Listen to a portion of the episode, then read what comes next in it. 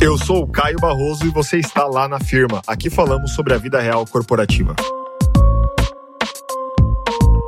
Fala, firmeiros e firmeiras! Estamos aqui em mais um Filosofirma. E nesse Filosofirma a gente vai continuar na vibe, na pegada de pensar um trecho de música aí que a gente gosta e entrar aqui em algumas perguntas e algumas reflexões sobre esse trecho de música, falando sobre a vida real, a vida real corporativa, o que isso tem a ver às vezes com cultura, com liderança, com a sociedade, com tecnologia. Para quem não sabe, eu repito, a Estela está fazendo um mestrado de filosofia, por isso que a gente achou que o Filosofirma seria um quadro bacana para trazer aqui para o podcast. Então a gente utiliza esse quadro para falar sobre vários temas do mundo do trabalho, numa pegada um pouco mais reflexiva, numa pegada mais filosófica, e tivemos a ideia recentemente de trazer então alguns trechos de música e a partir desses trechos de música desenvolver o nosso pensamento aqui com vocês. Então, bora lá, galera, roda a vinheta aí e vamos começar. Música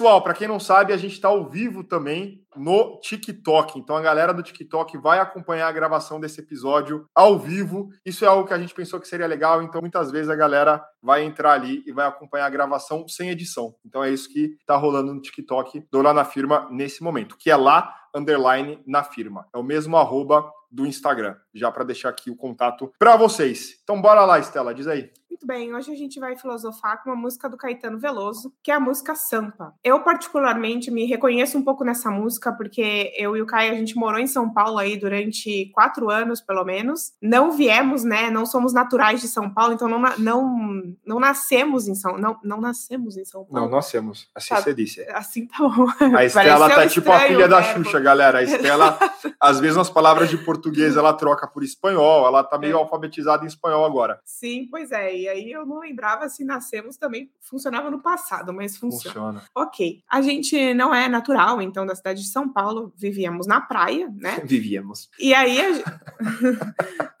É, vivíamos.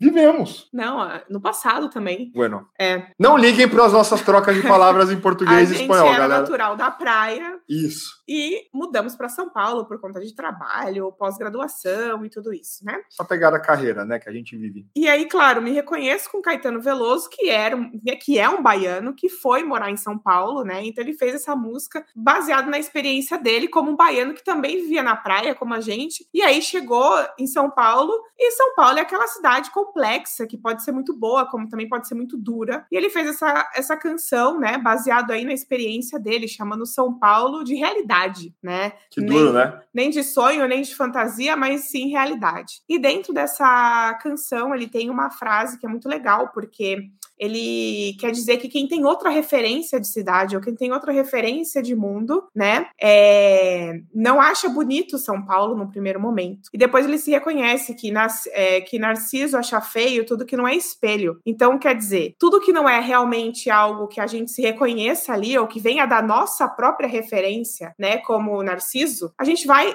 né, num primeiro momento achar feio, porque aquilo vai, vai naturalmente chocar com a nossa referência de mundo. Então é, é aí que eu abro a reflexão justamente para a gente pensar que quantas vezes nós olhamos as coisas da nossa perspectiva. Não quer dizer que aquilo seja bom ou ruim, mas a gente classifica como bom ou ruim baseado no nosso próprio narcisismo, né? De olhar aquilo como feio ou como bonito, porque eu tenho uma referência de mundo que aquilo me fala que, que, que tem uma classificação. Por isso, que eu achei interessante trazer essa música, porque acho que isso acaba entrando em vários aspectos aí, não só na vida pessoal, como profissional também, da gente considerar o que é sucesso ou o que não é sucesso, baseado na nossa concepção de mundo e da nossa própria experiência. Agora, só repete qual é o trecho do Caetano, para a gente é que Narciso acha feio tudo que não é espelho. Perfeito. Então, Narciso acha feio tudo que não é espelho. A gente escolheu essa frase e a Estela já desenvolveu aqui um monte de, de, de reflexões. E eu quero complementar também dizendo uma coisa que quando a gente olha para o universo das redes sociais, isso acontece. Muitas vezes a gente tenta se reconhecer no outro, né? E a identificação das redes sociais é isso. A gente segue, a gente acompanha pessoas que a gente se identifica demais. Isso já é um comportamento natural do ser humano. A gente faz isso em rodas de amigos, de colegas. Não seria diferente na rede social. Claro que tem um risco aí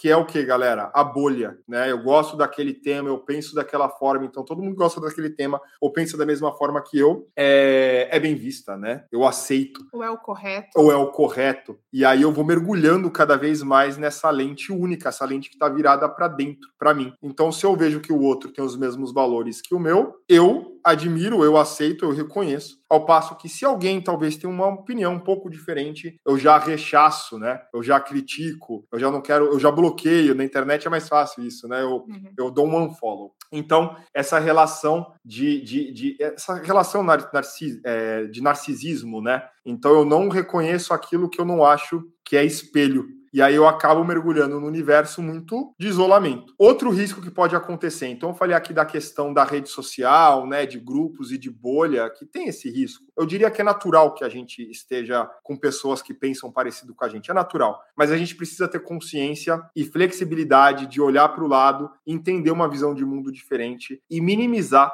a nosso, o nosso nível de julgamento. Às vezes, nosso nível de julgamento é muito alto e a gente perde a oportunidade de gerar boas conversas. Então, acho que esse é um primeiro ponto que eu queria trazer diante desse trecho, que é a rede social e as bolhas que a gente vai criando e o nosso nível de tolerância ao diferente, ao que é uma opinião diversa. A gente fala também que na era digital, né, no século XXI, o mundo está muito polarizado. Mas o que, que isso quer dizer? Na verdade, que quando a gente tem uma percepção de mundo, a gente gosta de determinado conteúdo, é natural que a rede social ela te recomende conteúdos similares àquele. Né? Se a gente vê um vídeo no YouTube, ele vai te recomendar coisas que têm é, a ver com os seus hábitos de, né, de, de vídeo, com os seus gostos. O mesmo para plataformas de streaming como Netflix, a, o próprio Instagram, o TikTok. Então, ele vai recomendando mais do mesmo para que você vá hum, consumindo cada vez mais o conteúdo na rede. Isso acaba gerando a polarização, por quê? Porque você é menos exposto ao diferente. Então, é importante ter essa consciência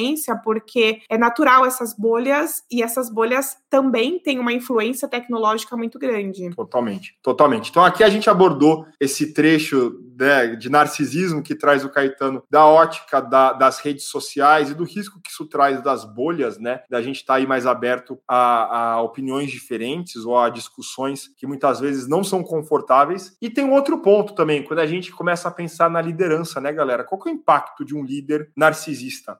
O impacto de um líder narcisista é que muitas vezes ele vai olhar para um projeto que o analista dele, né, que uma pessoa da equipe dele está desenvolvendo e julgar se aquele projeto está bom ou está ruim diante da sua ótica ou da maneira que ele ou ela faria, né? Então esse projeto é bom, esse resultado é bom se eu fizesse dessa forma ou se eu chegasse nesse resultado. Então ele está sempre olhando para dentro. Sabe aquele líder que sempre coloca uma frase uh, nessa linha assim? Olha, eu faria diferente, eu iria por aqui. E claro que a pessoa da equipe, o analista, não vai falar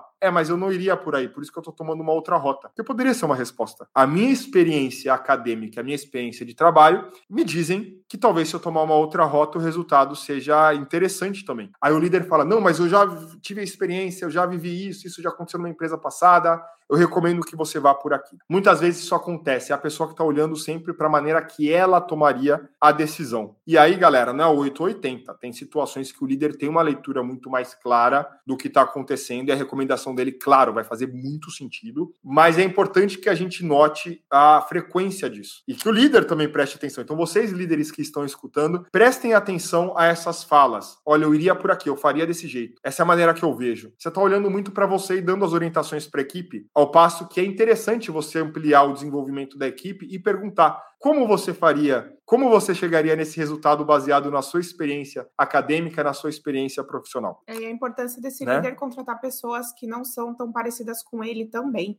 né? Para a gente ter a diversidade, é, não só de gênero, de raça, mas também de pensamento, né? Que, que todo tipo de diversidade acho que, acho que sempre agrega num grupo, para que a gente tenha essa noção de que a minha visão de mundo é essa e a visão de mundo das outras pessoas são outras, e que pode ser que a gente construa algo muito legal compaginando todas essas visões de mundo. Então, essa questão da polarização, como a gente combate, né? Ou como a gente combate o narcisismo corporativo? Acho que agregando diversidade é, é uma das soluções, né, que existem para que de fato a gente consiga ampliar esse olhar para ver que existem vários mundos e não só o meu mundo narcísico aí, que eu vou achar feio tudo que não é espelho, que tudo que não me reflete. Exatamente. Eu falei da ótica aí do do líder com a equipe, mas existe também aqueles momentos em comitê de diretoria que você tem uma opinião bastante diferente de um diretor, mas você não quer ferir o ego do diretor. O que isso quer dizer, né? E aí você acaba não dando a sua opinião, você que comanda o processo, você que conhece o projeto com mais detalhes, mas o diretor trouxe uma opinião muito forte ali e você não se sente à vontade para falar porque você acha que você vai expor o diretor ou a diretora. E aí você está com uma preocupação muito mais forte com o ego daquele líder ou daquela líder do que com o resultado do trabalho. Isso é muito perigoso, porque as empresas não avançam e as pessoas também não se desenvolvem, certo? É isso. É isso, galera. Espero que vocês tenham gostado desse episódio do Filosofirma com trechos de música. Se vocês têm opiniões, recomendações de música, de trechos, mandem pra gente nas redes sociais. A gente vai ficar feliz aqui de escutar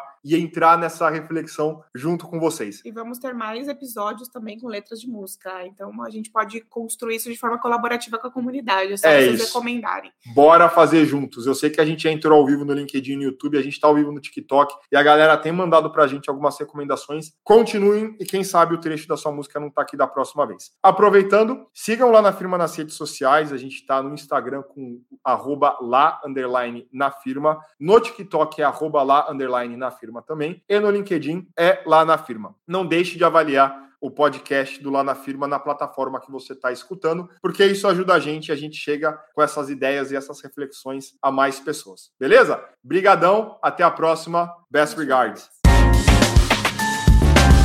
Se você ouviu até aqui, tira um print, marca a gente, apareça nas nossas redes sociais. Estamos no Instagram com arroba lá underline na firma e no LinkedIn com lá na firma. Além disso, siga o nosso podcast e avalie na plataforma de preferência, beleza? Na certeza da vossa compreensão, best regards.